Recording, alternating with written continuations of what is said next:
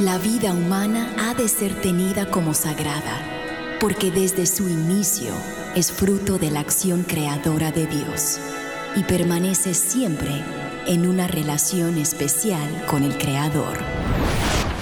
No hay nada que se compare con la defensa de la vida y hoy muchos necesitan de nuestra voz. Aquí comienza Defiende la Vida con Adolfo Castañeda. Hola queridos oyentes, les saludo Adolfo Castañeda de Vida Humana Internacional para darle la bienvenida a su programa Defienda la Vida.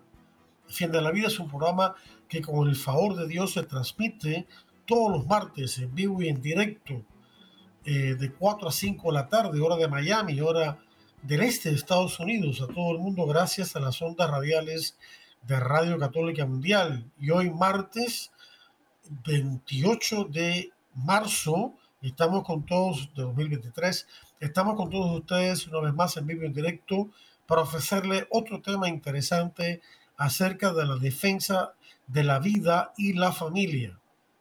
Pero antes quisiera recordarles, como lo hice la semana pasada, que ya desde sábado pasado, 25 de marzo, fiesta de la Anunciación y de la Encarnación de nuestro Señor Jesucristo en el seno virginal de María, hemos comenzado lo que llamamos la caminata de la encarnación, que es una devoción, eh, es una caminata espiritual, aunque también puede ser física, en la cual a través de unas oraciones celebramos o acompañamos a nuestra Madre Santísima en su embarazo de nueve meses, desde el 25 de marzo hasta el 25 de diciembre, día de la Natividad, como todos saben. Y acompañamos a Jesús en el vientre de su Madre Santísima y de esa manera no solamente honramos, adoramos a Cristo y veneramos a su Madre Santísima, sino que también creamos conciencia de la dignidad de la vida humana en el seno materno, en todo seno materno, para que así se pueda respetar la vida la maternidad y eventualmente la familia, el matrimonio y la sociedad. Entonces, si quieren saber más acerca de esta devoción, visiten nuestra página web vidahumana.org, vidahumana.org y ahí van a encontrar la tarjeta que contiene las oraciones y el modo de llevarlas a cabo para que cada 20, y esto es una sugerencia, cada 25 de mes, no importa qué día de la semana caiga, ustedes pueden eh, seguir esta devoción, ya sea en sus parroquias, en grupo o, si no pueden, desde sus hogares. Con, inviten a sus familiares y amigos y si no pueden, pues entonces en familia. Cada 25 de mes, o si quieren todos los días o cada semana, hasta el 25 de diciembre. Bien, el tema que vamos a abordar hoy es un tema que ya hemos abordado antes, pero que ahora tiene nuevas aristas y es un tema que hay que abordar porque es un peligro inminente y creciente en estos momentos, sobre todo contra nuestros niños, contra nuestros menores de edad, contra nuestros jóvenes, adolescentes e incluso jóvenes adultos en Estados Unidos y otros países. Y lo hemos titulado el transgenerismo, una rebelión contra la naturaleza humana y contra Dios. Y comenzamos con una cita del Papa Francisco que dice, los jóvenes necesitan ayuda para aceptar su propio cuerpo tal y como fue creado. Pensar que tenemos un poder absoluto sobre nuestros cuerpos a menudo se convierte en pensar que tenemos un poder absoluto sobre la creación, especialmente la creación humana.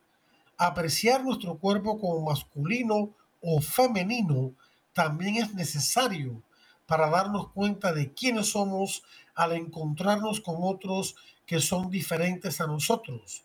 De esta manera podemos aceptar con gozo los dones concretos del otro como hombre o como mujer fruto de la labor de Dios creador, y así enriquecernos mutuamente. De nuevo, esto es una cita del Papa Francisco al comienzo de este artículo que queremos compartir y comentar del padre Shannon Bouquet, presidente de Human Life International, de la cual Vida Humana Internacional es la sección hispana. Y él dice que en la lucha espiritual contra el extremismo transgenerista hay algunos signos de esperanza. Hace pocos días, por ejemplo, el estado de la Florida, en Estados Unidos, se convirtió en el octavo estado en ese país en prohibir ciertos tipos de procedimientos transgénicos para menores de 18 años.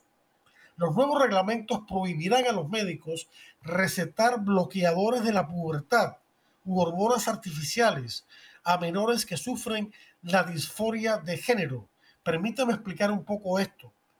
Como hemos mencionado antes, la disforia de género es esa exacerbada incongruencia que la persona que la sufre experimenta en su interior y que consiste en, como decía, esa exacerbada incongruencia entre el sexo que la persona dice experimentar en su interior emocionalmente y el sexo verdadero que es el sexo biológico.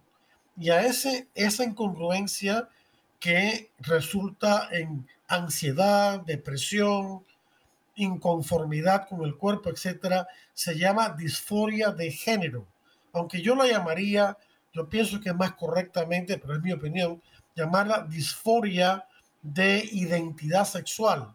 O sea, es una incongruencia, es una equivocación interna emocional de la identidad sexual, eh, creyendo la persona equivocadamente que su identidad verdadera es diferente a, la, a, a su sexo real biológico.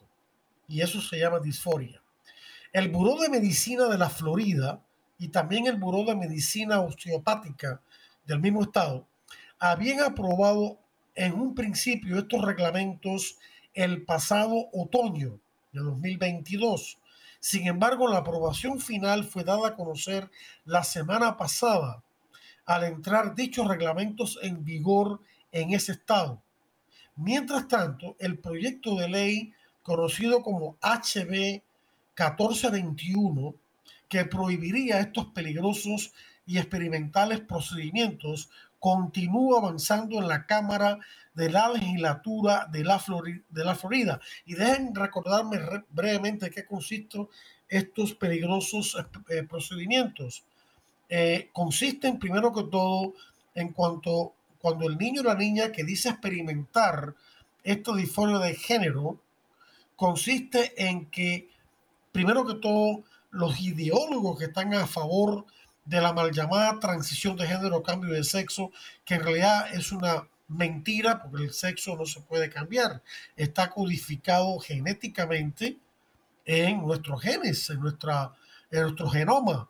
XX para las mujeres y XY para los hombres. Y eso no se puede cambiar, lo que se cambia es la apariencia del cuerpo, pero no el sexo en sí, que sigue siendo hombre o mujer para toda la vida. Pero en fin, consiste en afirmar al niño o la niña en su confusión sexual, socialmente primero, luego suministrarle bloqueadores de la pubertad. La pubertad es un proceso natural que comienza más o menos a 11 años de edad, ¿no? Y que lleva al niño o al niño hacia la adolescencia. Bloquear la pubertad, lo cual tiene peligrosas consecuencias, y luego suministrar lo que se llaman hormonas cruzadas. Es decir, a los niños se le dan las hormonas opuestas a lo que es la varonilidad, que es el ser varón que son estrógenos, que son las hormonas para las hormonas femeninas, para feminizarlos, y a las niñas testosterona, que es la hormona masculina para masculinizarlas.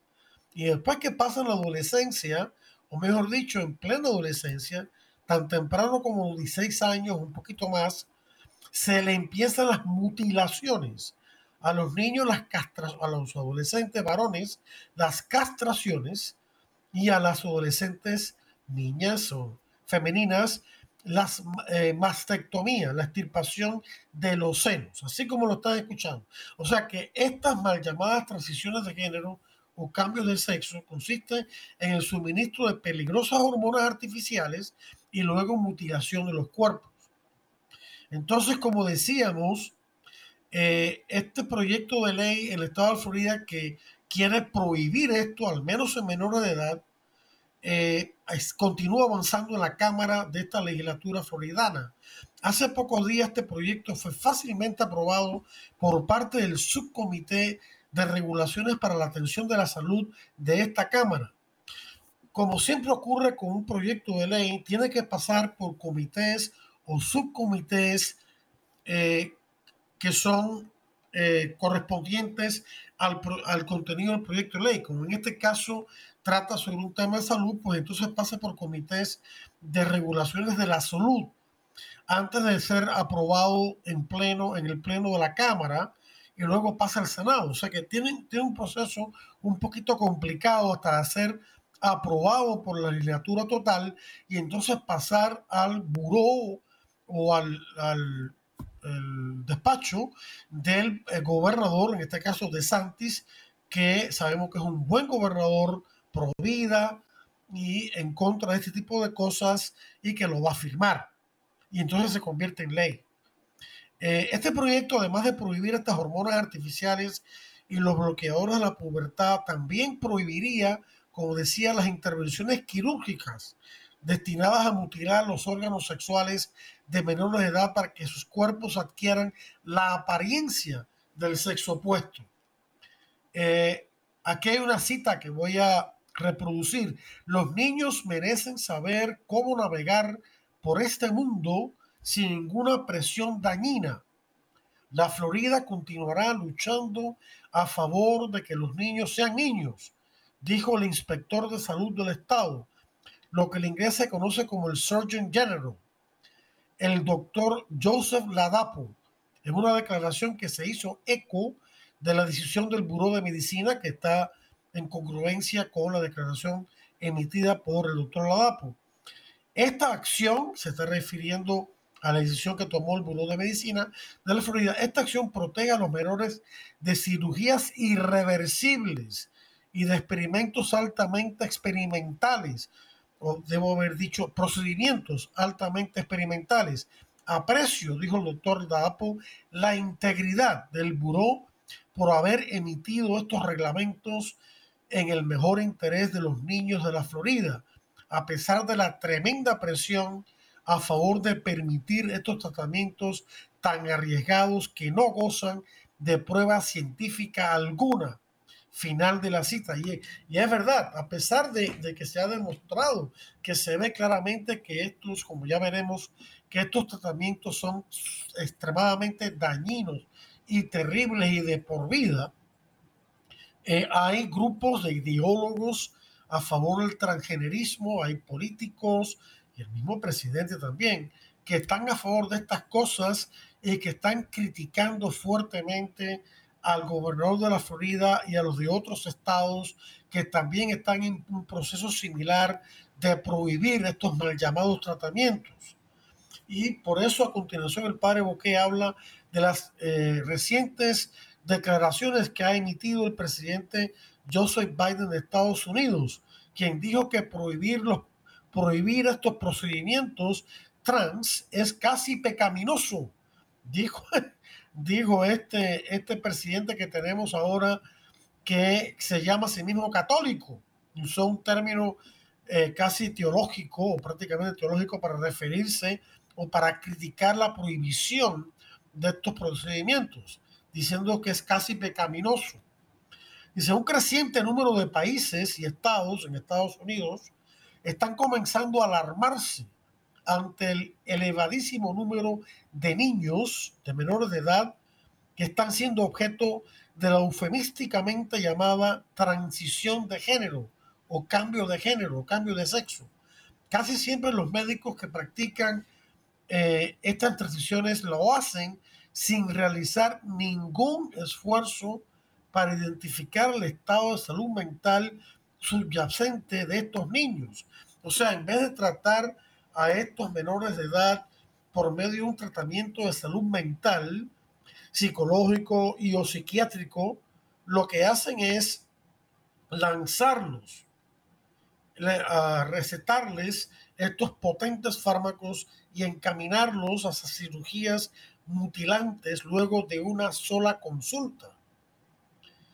Aunque los activistas trans a menudo intentan pretender que los bloqueadores de la pubertad y las hormonas artificiales son inocuas, o sea que no causan ningún daño, e incluso científicamente aprobados para, entre comillas, tratar la disforia de género. En realidad, estos mal llamados tratamientos incluyen potentes fármacos que pueden tener efectos dañinos e irreversibles de por vida, como la esterilidad, la osteoporosis, que consiste en debilitamiento de los huesos, y varios desórdenes emocionales y cognitivos. Quiero comentar en cuanto a esto de efectos cognitivos dañinos. Sabemos que el cerebro de una persona se termina de desarrollar a los 25 años de edad. Por lo tanto, cualquier daño antes de ese completamiento del desarrollo cerebral son daños terribles, son daños para el resto de la vida, daños cognitivos, daños de aprendizaje, daños en la compresión de lectura, matemáticas, el procesamiento de conceptos, etcétera, etcétera. Y también los, años, los daños emocionales, como ya veremos.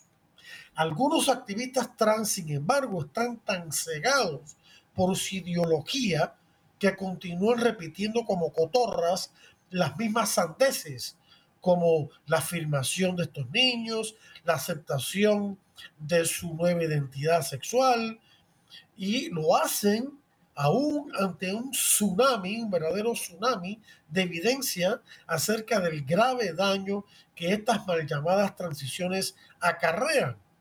Trágicamente, entre estos ciegos ideólogos se encuentra el presidente de Estados Unidos, quien se considera a sí mismo católico pero que está a favor del aborto, está a favor de la anticoncepción, está a favor del control demográfico, está a favor del homosexualismo, está a favor del transexualismo, etcétera, etcétera, etcétera.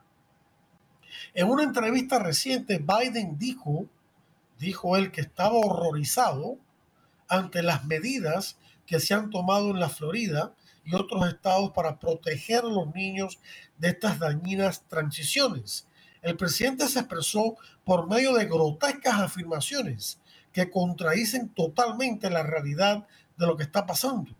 Llegó a decir el increíble disparate de que proteger a los niños de estos mal llamados tratamientos es algo moralmente pecaminoso. Pero citemos sus palabras. Dijo, lo que está pasando en la Florida es, como mi madre diría, algo casi pecaminoso.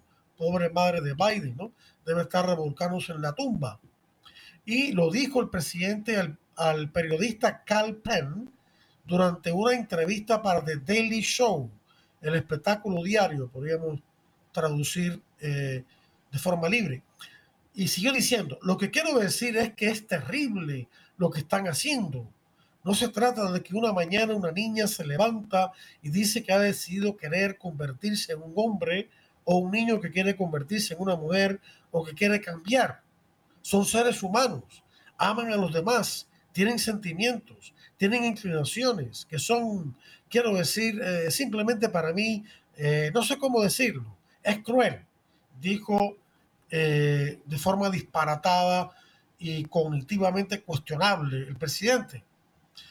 Y sigue diciendo el padre Boqué, nuestro presidente, entre comillas, católico, continuó hablando y pregonando el apoyo de su gobierno al mal llamado Acta del Respeto al Matrimonio, que es todo lo contrario, el cual, dijo él, obliga a todos los estados a reconocer los mal llamados matrimonios, entre comillas, entre personas del mismo sexo. Y a eso le llama él acta de respeto al matrimonio. Váyase a saber qué clase de respeto es ese, ¿no? Gracias a Dios, el gobernador de la Florida, Ron DeSantis, no se tragó para nada ninguno de estos disparates del presidente. Por medio de un tuit refutó al presidente diciendo, y, citamos, no es pecaminoso prohibir la mutilación de menores o en menores. No es aceptable que el gobierno federal ordene que la realización de procedimientos como las operaciones para cambiar el sexo sean permitidas en el caso de los niños. Y luego el, eh, padre Boquet pasa a un tema que pone los pelos de punta y lo titula Los detransicionistas alzan la voz. Para que todos sepan, los detransicionistas es un vocablo que ahora se ha aceptado en la jerga de, habla eh, hispana, de habla española, son las personas que han sufrido estos mal llamados cambios de sexo o han estado en ese proceso y se han arrepentido al darse cuenta de que esto en vez de, eh, en vez de eh, calmarle o mitigar su ansiedad por las disforia de género, lo han puesto peor. El párrafo que dice es difícil creer que un hombre con tanto poder y que profesa ser católico como Biden puede estar tan completa y maliciosamente despistado acerca del dolor y el sufrimiento que sus ideas están causando en este mismo momento. De hecho, si hay alguien que está siendo cruel, es el propio Biden y todos los ideólogos trans a quienes él está protegiendo. Estoy convencido, dice el padre, de que la historia condenará duramente la intencional ceguera de gente como Biden. Incluso puede ser que pasen solo unos pocos años antes de que personas como él se den cuenta de que sus ideas serán consideradas horribles y la evidencia de que un ataque de locura se ha apoderado de muchas de nuestras instituciones y élites sociales y culturales y políticas. De hecho, ya están comenzando a surgir grietas en la fachada de los principales medios que han estado difundiendo la propaganda a favor del transgenerismo. Y esto se debe en gran medida a la súbita explosión de los detransicionistas, quienes valientemente están compartiendo sus horribles casos de haber sido encaminados a intervenciones al estilo Frankenstein en etapas tempranas de sus vidas, solo para luego darse cuenta del error que cometieron durante su adolescencia tardía o en sus tempranos 20 o en su temprana juventud de adulto, ¿no? Un foro en el sitio de redes sociales titulado Reddit, que está dedicado a los, a los detransicionistas, ha atraído a más de 45 mil miembros y mucho de ese aumento ha tenido lugar en meses recientes. O sea que podemos esperar que en los próximos meses va a aumentar drásticamente en muchos miles más. Dice el padre que él no puede recomendar necesariamente este foro, ya que lo que se comparte en él es algunas veces muy explícito. Sin embargo, sí creo, dice el padre, que la franqueza y la crudeza de las anécdotas que se comparten van a desempeñar un papel crítico en cuanto a cambiar el discurso público que actualmente existe a favor del transgenerismo a cuestionar este, este tipo de, de postura. Este foro, dice el padre, está repleto de personas que están en el proceso de detransicionar, es decir, de echar atrás el proceso de transición de género. Y no como los activistas trans falsamente intentan convencernos porque sean conservadores religiosos que están atormentados por la culpa y que no pueden aceptarse a sí mismos o su nueva identidad. Todo eso es falso. No es que sean simplemente conservadores religiosos como creen esta gente sin prueba alguna. Son gente religiosas o no que se han dado cuenta del daño que esto causa.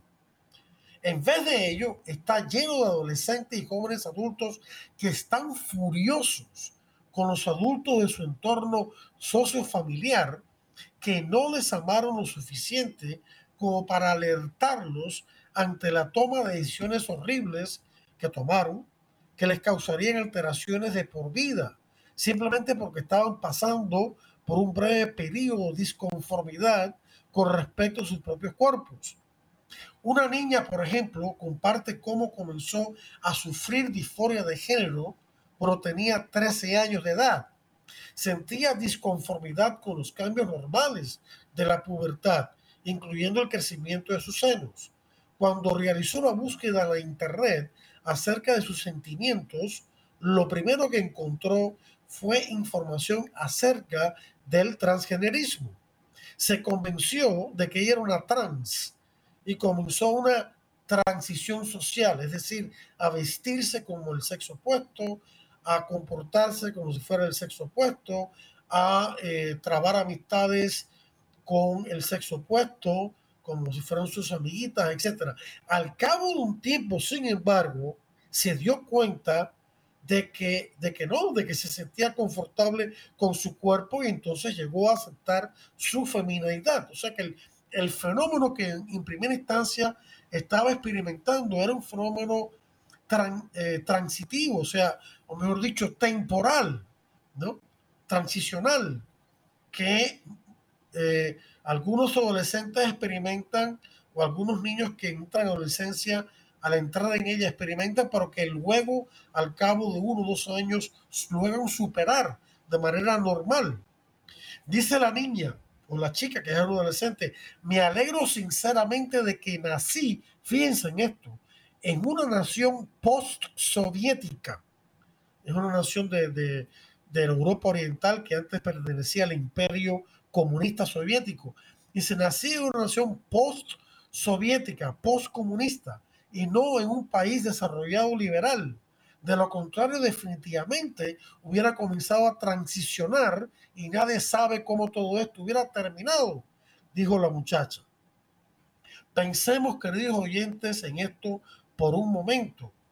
En Estados Unidos, país entre comillas desarrollado, sí, está desarrollado económicamente, nadie lo duda, pero moralmente, bueno, dista mucho estar desarrollado. Una niña perfectamente normal que experimenta sentimientos perfectamente normales de torpeza pubescente, o sea, cierta torpeza eh, antes de la adolescencia, puede decidir que quiera recibir potentes hormonas que la harán estéril de por vida o someterse a la extirpación de sus senos con la elevada probabilidad de que encuentre médicos dispuestos a realizar todo ello. Sin embargo, si esperase solamente uno o dos años, sus sentimientos desaparecerían y tendría una vida perfectamente normal y feliz. Así que escuchen, y esto lo añado yo, padres de familia, esto. Si tienen hijas o hijos preadolescentes o comenzando la adolescencia o quizás ya la adolescencia que están diciendo esto, que, quieren, que se nacieron con el cuerpo equivocado, todo ese tipo de disparates, que quieren cambiar de sexo, ayúdeles con tacto, con amor, ¿no? con compasión, a darse cuenta de que eso no es verdad. Eh, traten de apartarlos de los estudiantes que quieren, eh, le están haciendo presión para que se declare trans, porque hay mucha presión social. Protejan a sus hijos. Si es necesario, saquen de las escuelas públicas y pongan otras escuelas o edúquenlos en, el, en casa hay muchas organizaciones que los van a ayudar en eso. Y, no se preocupen por la, socialización, porque qué clase de socialización van a experimentar en escuelas públicas donde solo se habla de, transicionar el género, de pandillas, de malas palabras, de eh, hacer, eh, de involucrarse en el sexo prematrimonial, de usar drogas. Eso no es socialización. Al contrario, eso anti y de maestros que incluso, incluso apoyan la, la, inmoralidad sexual y el transgenerismo. Si eso ocurre en la escuela, piensen seriamente en retirar a sus hijos de la escuela si sus hijos están siendo vulnerables a esta presión. Y eh, pónganlos en grupos buenos en la, en la iglesia, en la iglesia católica de, de, de grupos de jóvenes guiados por sacerdotes y adultos que son apegados al magisterio de la iglesia y no que sean disparates. O pónganlos en escuelas que son buenas, católicas, no que son malas, porque hay escuelas católicas que son malas también. Eso existe. En fin, busquen la manera de ver a sus hijos, a que no caigan en esto. Todo esto demuestra, dice el padre, que hay una inmensa mayoría de menores de edad que están experimentando la disforia de género superarán este estado con el tiempo y cuando se les proporciona amor, atención y dirección que genuinamente respeta a las personas con la dignidad que Dios les ha dado. Los casos de otros miembros de este foro no tienen un final feliz como el de la muchacha que ya mencionamos. Muchos de ellos están desesperadamente buscando consejería acerca de cómo deshacer los daños en que consumieron peligrosos fármacos o están simplemente compartiendo su sufrimiento ante sus vidas destruidas por decisiones que tomaron cuando eran demasiado jóvenes e inmaduros para comprender plenamente las consecuencias de esas decisiones. Así que busquen para sus hijos la ayuda de salud mental verdadera, no, no, no a favor del transgenerismo, que ayuden a sus hijos a reafirmar su sexo verdadero. Bien, ha llegado el momento en que el tiempo pasa volando de, eh, de dar una pausa para escuchar interesantísimos mensajes que también les van a ayudar mucho en su vida católica de esta es tu estación Radio Católica Mundial. No le cambie el dial que en, poco, en breve ya regresamos con mucho más aquí en Defiende la Vida. Estamos en Defiende la Vida. Enseguida regresamos. Defiende la Vida con Adolfo Castañeda continúa, luego de estos mensajes. Experiencias, cantos y cuentos de Cuaresma con Esther Hernández.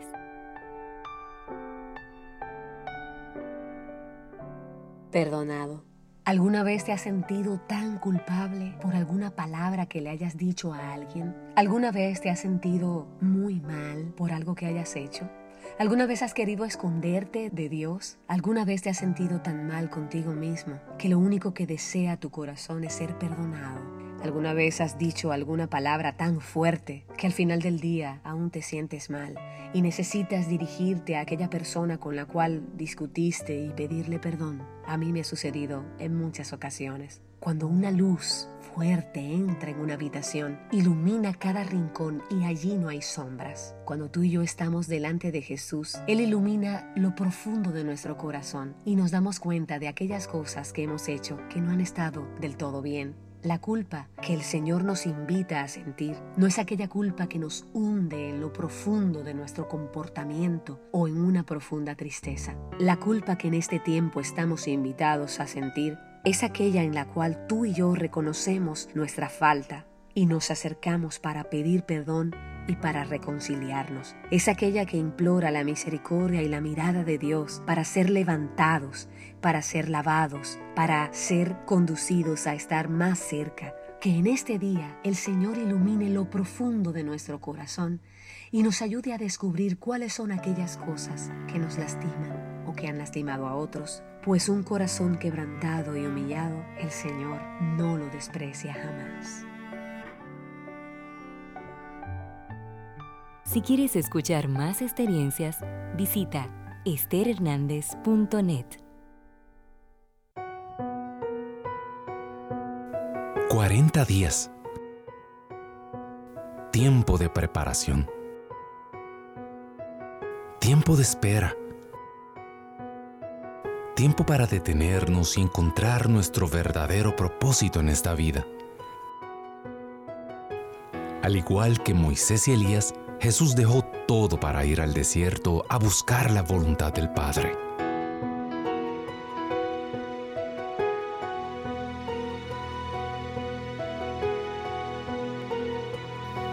EWTN Radio Católica Mundial nos preparamos para vivir los eventos que siguen cambiando la historia. Acompáñanos.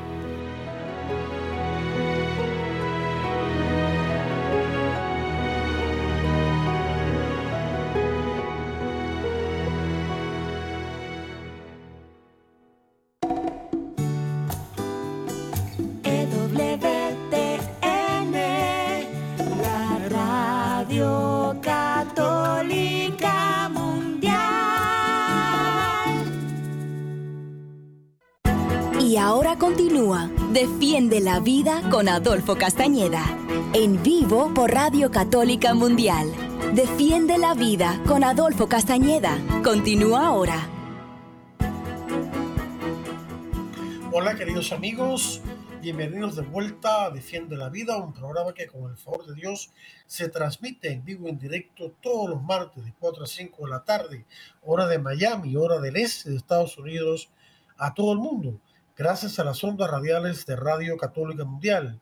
Y hoy martes 28 de marzo de 2023 estamos con todos ustedes compartiendo el tema, un tema duro, pero que hace falta abordar, que el tema de cómo el transgenerismo o el pretendido intento de cambiar el sexo de la persona es una falta de respeto y va en contra de la naturaleza humana y por tanto en contra de Dios, autor de esa naturaleza humana. Y para que todos estemos claros, la palabra, la frase o el tema naturaleza humana significa simplemente la persona humana como ser compuesto sustancialmente, no accidentalmente, de cuerpo y alma. Esa es la persona humana, esa es la naturaleza humana. Y Dios ha creado esa naturaleza en dos modalidades y en solamente dos modalidades o dos sexos, masculino y femenino, y nada más. Sexos que son de la misma dignidad y complementarios, y capaces de generar nueva vida en el santo matrimonio. Ese es el plan de Dios. El santo matrimonio es el fundamento, es el, el origen de la familia. La familia verdadera se origina en el matrimonio verdadero, caracterizado por la dualidad de sexos, el hombre y la mujer, unidos santamente de por vida y abiertos a la vida y capaces de transmitir la vida o, en caso que no puedan, de manera natural, de la adopción legal. Si eh, los llama Dios a eso. Esa es la familia, esa es la familia verdadera, es el matrimonio, esa es la naturaleza humana verdadera. El ser compuesto sustancialmente de arma y cuerpo, donde el cuerpo es parte intrínseca de la persona y no simplemente algo accidental de la persona.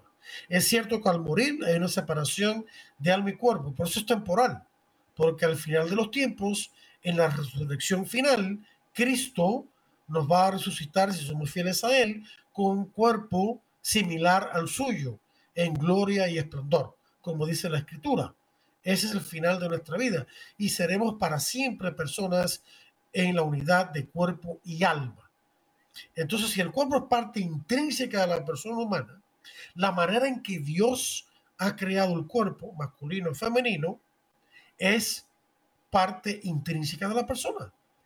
Es parte de su ser intrínseco. O sea que la persona en su propio ser es o masculina o femenina no puede ser ni homosexual ni transgénero.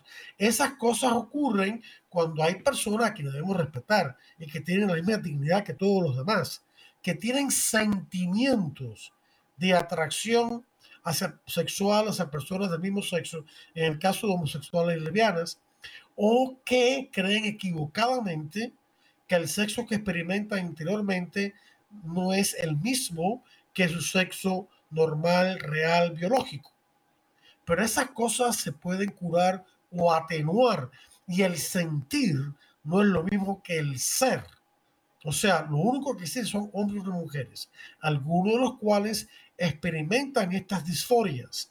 Y a estas personas hay que respetarlas, ayudarlas sinceramente y humildemente o llevarlas a alguien que las pueda ayudar, orar por ellas para que el Señor las sane de estos problemas que han surgido por el entorno sociofamiliar, pero que no obedecen a ninguna condición eh, genética, nada de eso. Puede ser que algunas personas más que otras eh, estén inclinadas, eh, puedan sentir sentimientos o tengan esa tendencia, como hay personas que más que otras tienen tendencia al alcoholismo, otro tipo de cosas, pero una tendencia no establece y no determina a, su, a una persona en su obrar, simplemente la inclina a eso, pero hay que luchar contra eso y con la ayuda de Dios y de personas altamente capacitadas puede salir de eso y vivir una vida feliz y en paz consigo misma.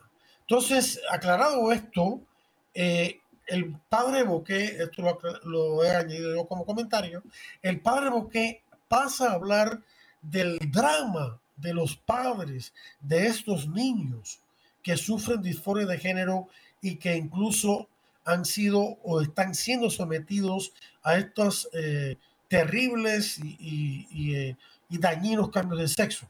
El padre dice, mientras tanto los padres de estos niños que se han identificado como trans, los niños, también están comenzando a compartir sus casos en una publicación digital que en español se titula Padres con verdades inconvenientes acerca de los trans o de los transgéneros, con las siglas en inglés PIT, P-I-T-T, PIT, que en inglés significa con una sola T, hoyo o hueco, ¿no?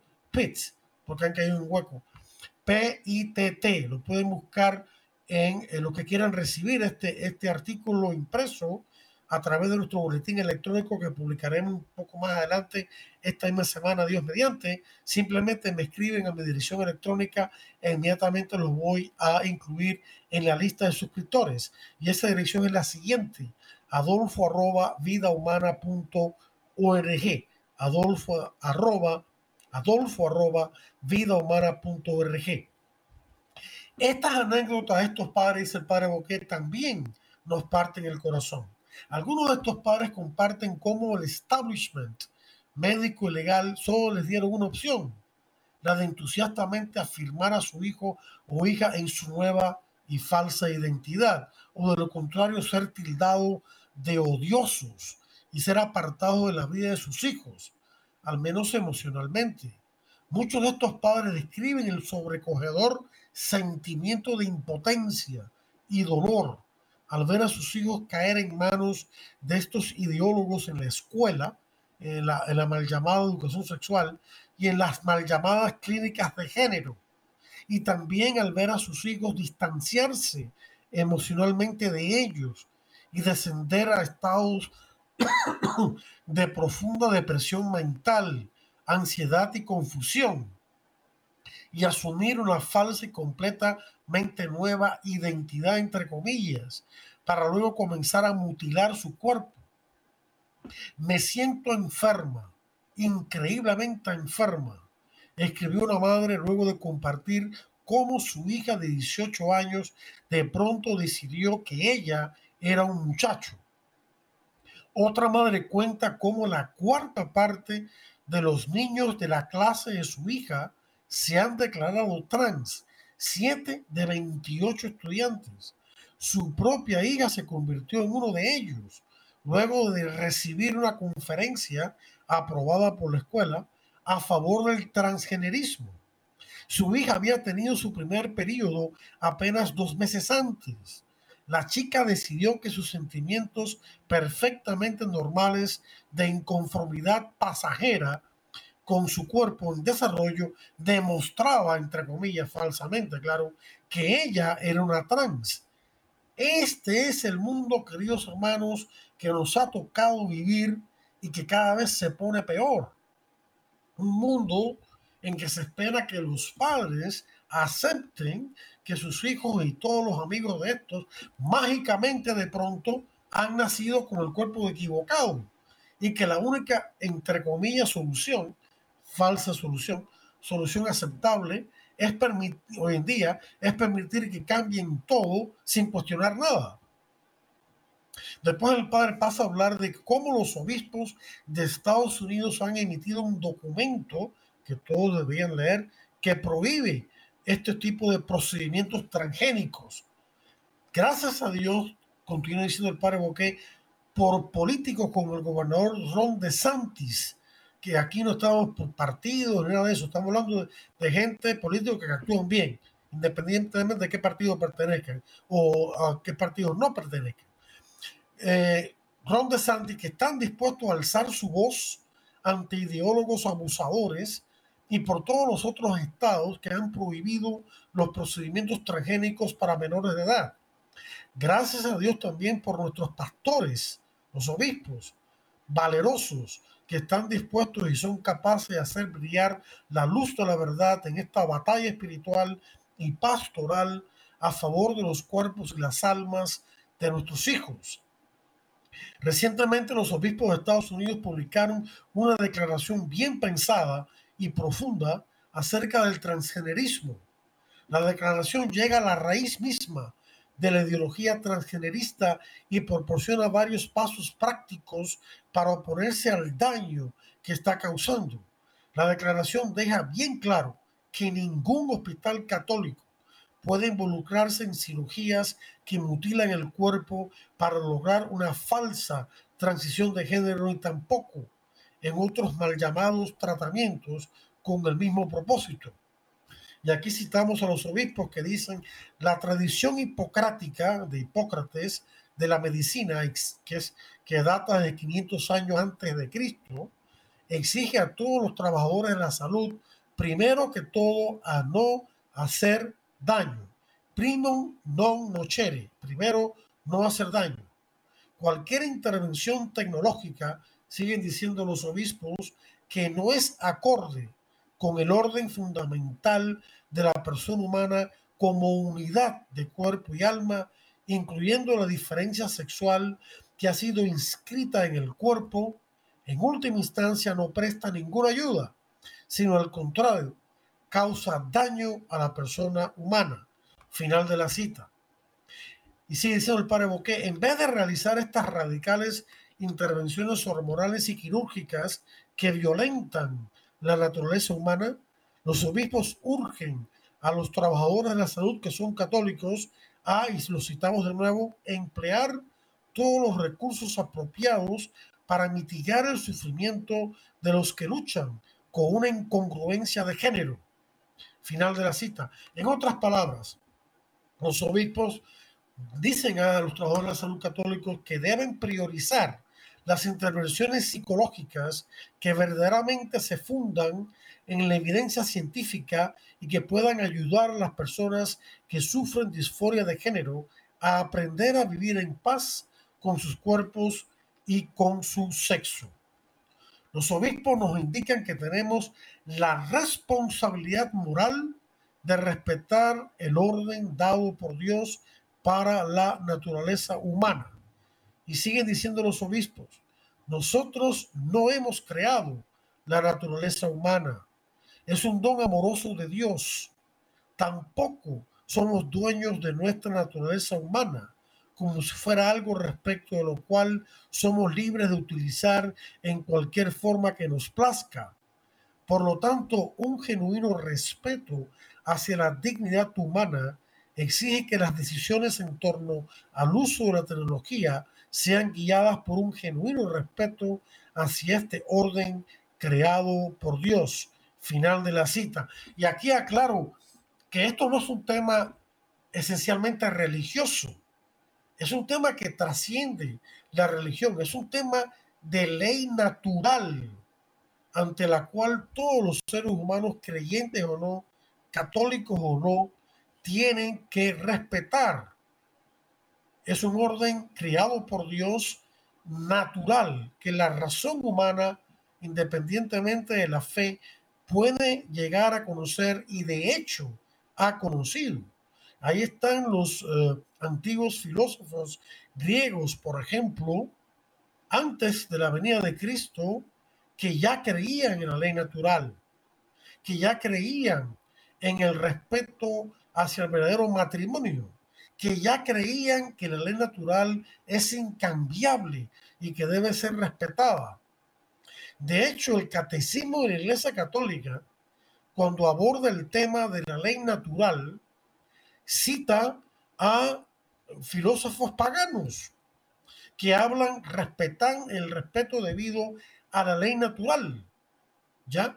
O sea que, que esto es un tema que no es eh, que no es eh, que no pertenece únicamente a la Iglesia Católica. La Iglesia Católica no tiene un monopolio de la verdad natural. Y esto lo dice la misma Biblia. En Romanos 1, por ejemplo, encontramos a San Pablo diciendo que los gentiles, los paganos, que no han recibido la ley de Dios como, como lo ha recibido el pueblo de Israel eh, por medio de Moisés, ellos tienen la capacidad de conocer a Dios y su grandeza y sus leyes a través de, el, de la creación de Dios.